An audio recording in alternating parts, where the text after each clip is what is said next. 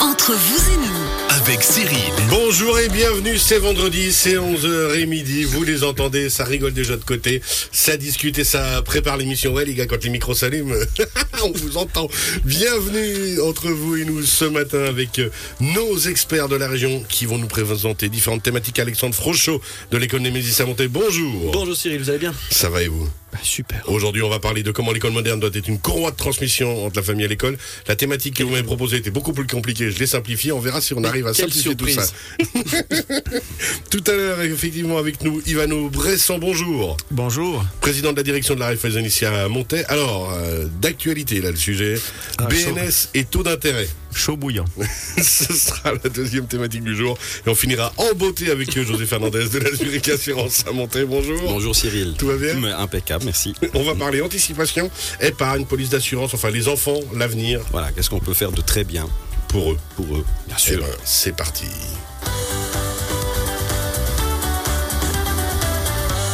Alexandre Frochot de l'école Némésis, je le disais, comment l'école moderne doit être une courroie de transmission entre, euh, commencez pas par tousser, parce que ça veut dire, on va pas arriver au bout là, Alexandre.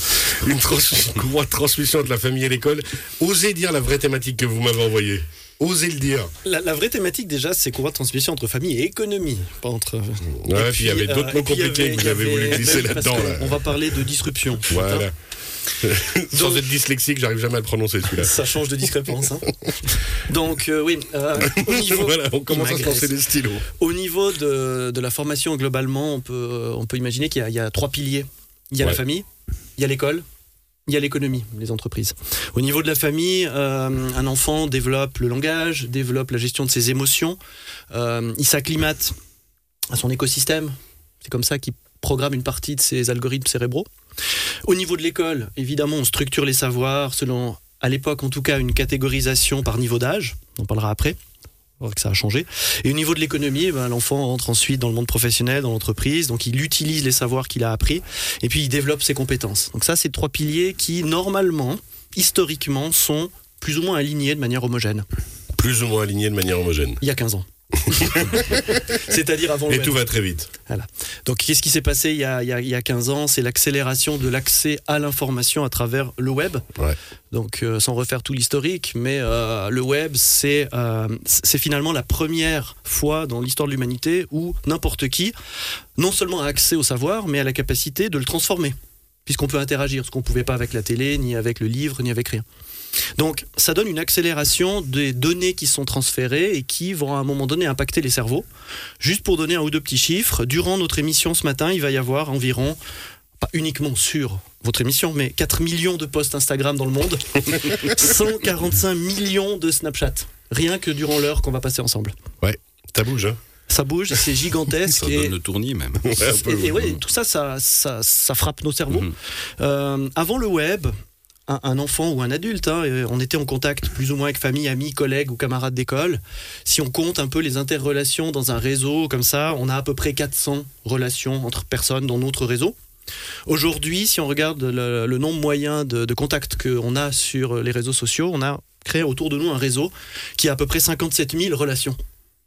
57 000.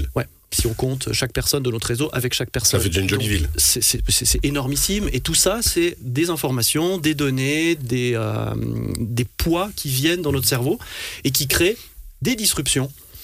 Euh, donc des modifications extrêmement euh, violentes au niveau des trois niveaux. Donc au niveau de la famille, qu'est-ce que ça cause? Ben, Une perturbation des liens sociaux puisque un enfant est en contact avec le monde entier, son cerveau se construit non plus de manière homogène, ce qui est, ce qui est une chance, hein, mais ça, crée une perturbation puisque les grands groupes, Facebook, Google et compagnie, ont créé leurs algorithmes justement pour euh, fluidifier ces flux d'informations. Et euh, qu'est-ce que ça fait chez les jeunes, chez les moins jeunes? C'est un auto-centrage émotionnel. Je ne vois plus que ce qui m'intéresse. Si quelque chose ne m'intéresse pas ou me frustre, c'est dramatique. Et encore, on parle euh, d'intérêts euh, élaborés par les intelligences artificielles de ces groupes-là. Exactement. Et peut-être pas ce qui serait nos vrais centres d'intérêt si on, si on s'ouvre un petit peu comme quand on va dans une bibliothèque et qu'on est curieux. Exactement. Et puis pour apprendre, hein, ce que, ce que l'évolution a montré, c'est que le cerveau doit être perturbé. Et si on nous donne que ce que l'on Maîtrise, connaît. aimer, ce que l'on maîtrise, on n'apprend rien. Donc ça, c'est une première perturbation au sein des familles. hein. On J'ai vraiment on l'image de la vache qui regarde le train, hein, des fois, quand je pense à ça. Mais Ouais, c'est le concept. Ouais. Et c'est une première perturbation. Deuxième perturbation au niveau de l'économie. hein, je crois que tout, euh, tout ceux qui ont des entreprises euh, le, le voient avec euh, les, les- les jeunes apprentis, mais aussi les moins jeunes aujourd'hui, une difficulté à la motivation, à l'endurance, des quiet quitters, donc des gens qui, qui progressivement travaillent toujours, mais finalement ne travaillent plus, sans démissionner, euh, des besoins de plus en plus euh, grands en termes de formation. Et puis au niveau de l'école, hein, les problématiques, c'est euh, premièrement l'authentification des savoirs. Aujourd'hui, on a accès, Wikipédia, ChatGPT et compagnie, à des milliers d'informations, mais est-ce qu'elles sont vraies? C'est ça déjà la base. puisque l'enfant euh, et même l'adulte maintenant n'a des fois plus l'esprit critique euh, euh, pour savoir si c'est vrai ou pas. Donc on a des enfants à l'école qui ont une, une hétérogénéité des niveaux de savoir, mais c'est un paradoxe, on est censé, dans des écoles, arriver au même diplôme. Donc on est censé les rendre homogènes dans leur, euh, dans, dans leur savoir, et ils sont tous différents. Donc ça, c'est justement, parce que vous avez dit il y a les trois piliers de base, mais là on parle de la formation et de la famille. Oui. Et euh, ben, au niveau de la formation, il peut y avoir encore cette hétéro- hétérogénéité. Mhm. Par contre, il faut qu'au niveau familial, ça suive. Oui. Et c'est pas tout le temps le cas. Donc, on va arriver aux solutions maintenant. Donc, on va voir maintenant comment l'école doit s'organiser pour justement euh, amener des outils à tous ces intervenants, amener des outils aux familles, aux jeunes eux-mêmes, aux, apprentis, aux enfants, aux adultes, en formation, aux entreprises, aux enseignants. C'est dans ce sens-là que nous on réfléchit maintenant à l'organisation de, déjà de la rentrée De la scolaire structure. euh, 23-24 pour Némésis. Donc, le but, c'est d'essayer de rééquilibrer ces piliers. Et pour rééquilibrer ces piliers, c'est le pilier école qui doit se réaligner avec les autres. Donc au niveau école, euh, donner des outils aux enseignants pour qu'ils deviennent des enseignants chercheurs. Donc les former à l'utilisation des neurosciences, les assister par l'intelligence artificielle, donc ne pas les remplacer, mais les assister par l'intelligence artificielle. Euh, on en parlera après, euh, comment faire. Euh, et et l'école doit redevenir le lieu où on active les compétences. C'est-à-dire que justement, pour pas faire peur aux gens, le but, c'est quand vous dites justement d'aligner avec euh, l'intelligence artificielle, comme elle est là maintenant, elle est présente, elle Oui. est utilisée, Oui. savoir justement l'utiliser et l'appliquer dans le monde Oui. de tous les jours sans lui laisser euh, la main mise. Absolument. Et euh, ça passe par, euh, par une sensibilisation pédagogique pour les, les gens, pour les enseignants, pour les familles, pour les enfants aussi. C'est l'intelligence artificielle est un outil comme un autre, donc il doit être. On doit apprendre à utiliser l'outil, mais ce n'est qu'un outil. Et la force de, de, de l'outil, je parlerai juste après, c'est la vitesse de calcul. Mais c'est pas l'intelligence encore aujourd'hui. Mais l'IA remplacera jamais le cerveau. Non. À nous de le stimuler. Absolument. Ça doit être un échange. Et alors comment on fait? Alors, comment on fait? Alors, le, le- le point central, justement, c'est de ne pas se focaliser su- uniquement sur les connaissances. Alors, évidemment, une école doit former à des diplômes, évidemment, on doit former en maths, en français, en allemand, etc. Mais euh, les compétences, les compétences transversales, on entend souvent parler de savoir, savoir-être, savoir-faire. Mais ce qu'on remarque de plus en plus souvent euh, aussi dans, dans des entreprises, c'est des, des patrons qui disent euh, finalement, le savoir et même le savoir-faire, on peut presque s'en occuper dans l'entreprise si le jeune maîtrise pas tout. Par contre, le savoir-être, c'est crucial. Donc nous, ce qu'on veut faire, c'est euh, développer dans l'école et dans les autres solutions que, que, je- que je vous présenterai après, c'est les compétences clés du futur qui ont été d'ailleurs euh, énoncées par des organisations internationales comme l'OCDE. C'est ce qu'ils appellent les 4 C du futur, donc la communication, la collaboration, la créativité et l'esprit critique. Ah, il y a du boulot. Il y a du boulot, mais c'est faisable. Et si on est capable d'avoir un étudiant qui sort de l'école en maîtrisant le français, les maths, etc., mais en étant capable de prouver qu'il maîtrise ces quatre compétences, euh, il fera merveille sur le marché du travail. Alors justement, je me tourne Oui. vers, vers les, les deux euh, personnes qui travaillent aussi dans le monde de l'entreprise directement, Ivano et puis José. Vous avez sans doute affaire à, à des jeunes en formation et puis aussi à des employés euh, qu'il faut sans cesse remettre à niveau. C'est exactement ce qu'on vient de dire puisque maintenant la formation devient de plus en plus régulière tellement tout va vite. Comment on gère ça, par exemple? C'est vrai que c'est un changement de, de paradigme par rapport à la, à la formation d'il y a, il y a 20 ans. Euh, on n'a plus du tout affaire aux, aux, aux mêmes capacités, aux mêmes envies, aux mêmes besoins de, des jeunes. Hein. Il, faut leur, euh, il faut s'adapter beaucoup plus rapidement à leur euh, à leurs Leur envies, leurs besoins. Euh, c'est beaucoup plus, euh, ça doit être beaucoup plus flexible. On doit être très euh, euh, très adaptable par rapport à- au temps de travail. hein. On, on demande du temps partiel maintenant de plus en plus. Donc on, on- on a toujours plus euh, l'équilibre entre la vie professionnelle et la vie privée à, à prendre en compte dans, dans le futur de, pas seulement des apprentis, mais de, De la gestion d'entreprise. de, de- de- du futur du, du personnel. Oui, ça, c'est un élément qui ressort. José? Ben absolument. Et puis on voit que la jeunesse d'aujourd'hui s'adapte très facilement aux nouveaux outils. Donc les formations euh, en ligne euh, leur posent pas de problème. Tout ce qui est didactionnel, qui était peut-être un peu plus euh, difficile avec l'ancienne génération, c'est-à-dire faire des exercices face à un écran tout seul, ça leur pose pas de problème. Donc il y a une adaptabilité beaucoup plus grande, une flexibilité beaucoup plus grande.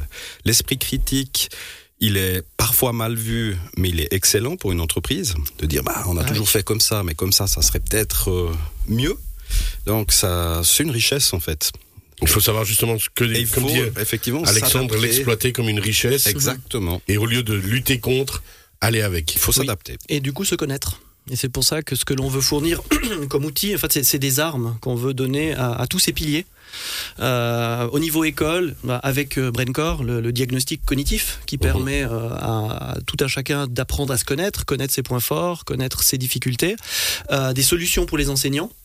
Une, pla- une plateforme qui permet euh, pour, les, pour les écoles, pour les enseignants, donc d'échanger évidemment avec les enfants, avec les parents, mais aussi euh, de collecter des données. Et là, j'en viens justement à l'intelligence artificielle. Qu'est-ce qu'elle peut nous amener? C'est euh, une vitesse prodigieuse pour traiter les données. Les notes, le comportement d'un élève face à une plateforme e-learning, le nombre de connexions, la fréquence de connexion, les résultats obtenus à des exercices, etc., etc. Tout ça, c'est inestima- inestimable en termes de données. Si on a une intelligence artificielle qui transfère ces données traitées avec une analyse aux, enseignants, ben, l'enseignant va tout de suite voir, OK, mon élève qui fonctionne de telle manière, il a besoin de telle solution, il a performé de telle manière, donc je peux adapter euh, mon enseignement euh, grâce aux outils que l'IA va me donner. On peut le faire à la main, mais on perdrait un temps, un temps prodigieux pour analyser toutes ces données. De, tout- de nouveau, hein, le but, c'est euh, l'exploitation de données sans euh, faire du Big Brother, mais plutôt oui. justement de l'optimisation, en fait, euh, de toutes les sources. Exactement, avec toujours, toujours, toujours la recherche de solutions de développement et donc toujours pour les écoles, euh, la possibilité de certifier des compétences avec un badge virtuel, un token, hein, on dit en informatique. Donc un élève qui sortira de l'école, à part son diplôme de matu ou de fin de scolarité, il aura, il aura la possibilité, si il suit les cours euh, et qui travaille sur la plateforme, d'avoir un, un badge qui certifie qu'il maîtrise ces 4 C. Et il pourra ensuite euh, C'est quatre piliers de l'OCDE, justement? Ouais. Il nous reste trois minutes pour Ouais. donner les solutions? Alors pour les familles, les familles, on, va lancer euh, une application mobile qui va contenir un peu la même chose, mais pour les parents. Donc des conseils éducatifs, des cours complémentaires que je peux faire avec mes enfants le week-end sur les compétences transversales, bien sûr, pas sur des maths ou de l'allemand, mais sur des compétences transversales, des activités, des conseils. Un petit exemple tout bête, je peux très bien euh, imaginer que dans, euh, dans le besoin de développement d'un enfant, il y a d'un jeune, il y a la prise de risque oser se mettre en avant, prendre des risques. Alors qu'est-ce qu'on pourrait conseiller à des parents à ce niveau-là avec l'application? C'est la prochaine fois que vous organisez une activité le week-end, un pique-nique, une visite, une sortie, ben, demandez à votre enfant de l'organiser lui. Ça va lui apprendre euh, à faire ça, mais sans aucun risque, parce que s'il fait Bah pas ça bien, c'est pas sortie, dramatique. Voilà. Ça, c'est un genre d'exemple. Pour l'étudiant, l'enfant, il aura aussi son application mobile avec ses propres conseils. Donc finalement, qu'est-ce qu'il aura, l'enfant? Un coach virtuel dans sa poche. Et pour les entreprises, exactement la même chose. Donc, un coach mobile, euh, un coach virtuel pour, euh, pour les, les- employés. Et puis une application, une plateforme d'enrichissement de compétences pour les entreprises euh, à destination des, des ressources humaines. Donc on aura aussi, comme pour les professeurs dans une école, un outil projectif des besoins, le diagnostic cognitif de mes employés, des développements, la possibilité de créer mes équipes pour justement euh, garder la motivation des employés, euh, éviter les burn-out, éviter les quiet quitters, et puis arriver à, gérer mon équipe euh, en tant que, que- manager RH finalement. Donc le but, c'est vraiment d'aligner tous ces piliers et avoir des conseils pour les familles. Ensuite, à l'école, des conseils pour les enseignants, des conseils pour les étudiants pour se développer. Ensuite, dans l'entreprise, des conseils pour les employés pour se développer et pour les managers RH pour la formation. Et donc, finalement, on va avoir le coach virtuel de poche qui va nous suivre toute notre vie euh, pour avoir des conseils euh, vraiment sur euh, l'intégralité du programme quand je suis enfant avec mes parents, quand je suis à l'école, quand je suis en entreprise. Et tout ça, ça fait partie du rôle de l'école sans tout transmettre à l'école au niveau des responsabilités. Oui. Mais ça fait partie, euh, à notre avis, ça fait partie du rôle de l'école de, de donner des outils euh, aux, aux parents d'élèves, aux familles qui euh, souvent, hein, on entend parfois dire les parents s'en fichent, mais c'est pas vrai. Les parents s'en fichent pas. Les parents, sont plutôt démunis. ils sont démunis, exactement. Et puis Et- tout va tellement vite que, que, bah, comme on peut l'être ici autour de la table, il faut les bons conseils Voilà. et les bons outils pour pouvoir suivre. Oui, et les meilleurs conseils et outils ils sont justement liés aux compétences transversales et pas aux matières, parce qu'on va évidemment pas demander à un parent d'aider notre d'aider un, un élève à travailler euh, une branche particulière, mais à développer les compétences transversales. Avec les bons outils, par exemple à travers l'application, euh, tous les parents qui le souhaitent peuvent vraiment euh, apporter énormément à leur enfant dans le développement euh, personnel. Alexandre Frochot de l'école Némésis à monter. On vous rappelle, vous retrouvez dès cet après-midi, bien sûr, cet entretien sur radiochablais.ch dans les podcasts. Dans quelques instants, Yvan Bressan de la direction de la Raiffeisen à monter va nous parler de la BNS et des taux d'intérêt qu'elle euh, répercussions pardon, sur nos vies de tous les jours. Et en dernière partie avec José de la Zurich Assurance, on va parler des enfants de l'avenir, de leur avenir dans les mondes de l'épargne, de l'assurance. À tout à l'heure.